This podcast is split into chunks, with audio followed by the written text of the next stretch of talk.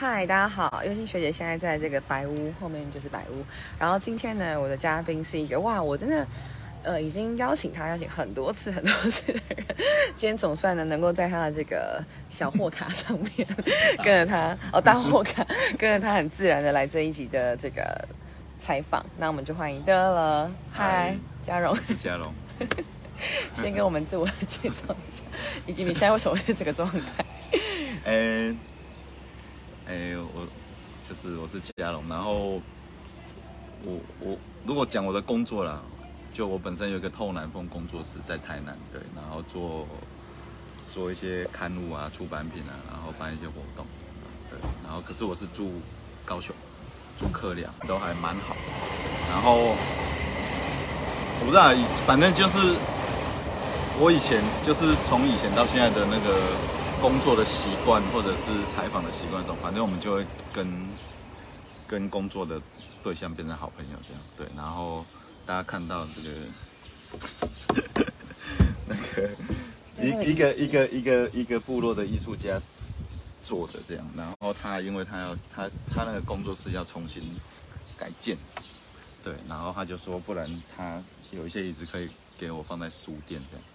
对，我刚刚就去载，然后结果。现在大太阳，可是山顶在下大雨，很大很大的雨。对啊，然后我们两个就淋了一身湿，对，然后趁着那个学姐还没来的时候，我就偷偷在货车上面晾。在那边晒袜子，结果就被逮个正着，好尴尬。没有，我就说，哎，我要上来，我要在那边采访，这才这才符合你的本性啊。对啊，你说那是重建的工作啊，是应该也不是说透南风。可是你这样，你永远。你永远不完呢。对对对对对对对，所以你应该是从整个社会的制度面去去看这个事情的。对，如果哎那个那个那个像像国外他们的那种老人福利，他他们一直在推那个叫在地安老。就我我还我老人家我不要再送去教养院，然后不要不要送去什么什么收容机构，对不对？那如果你整个社区整个地方的那个组织或者是地方政府的什么够强？那其实可能你的社区就是跟都市有落差，落差很大，这样。对对对对，嘿，所以就在部落推这个叫做那个那个电脑教室，这样就找老师进去，然后找部落的孩子或者是老人家出来上课。对，啊，我们也曾经弄过，比如说那个叫智力造屋，就是就是因为灾区都房子坏了，然后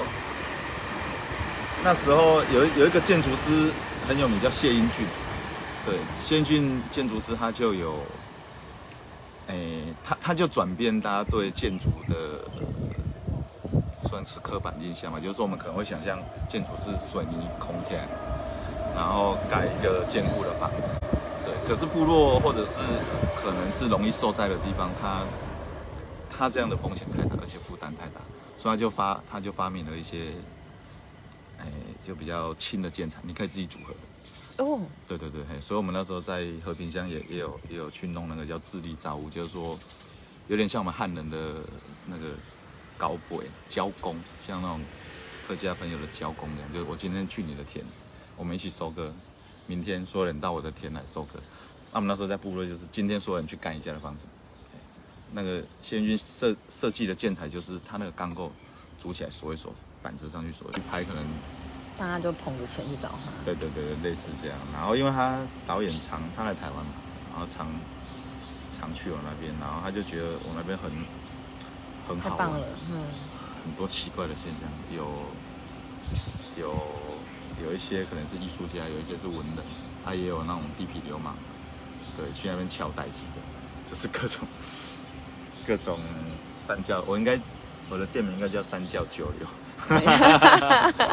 他就很喜欢那那样的氛围，然后我说他可以来拍嘛，对。然后又没有钱，然后所以我们就是设计一些活动，让他可以在没有钱的状况下可以拍的。对。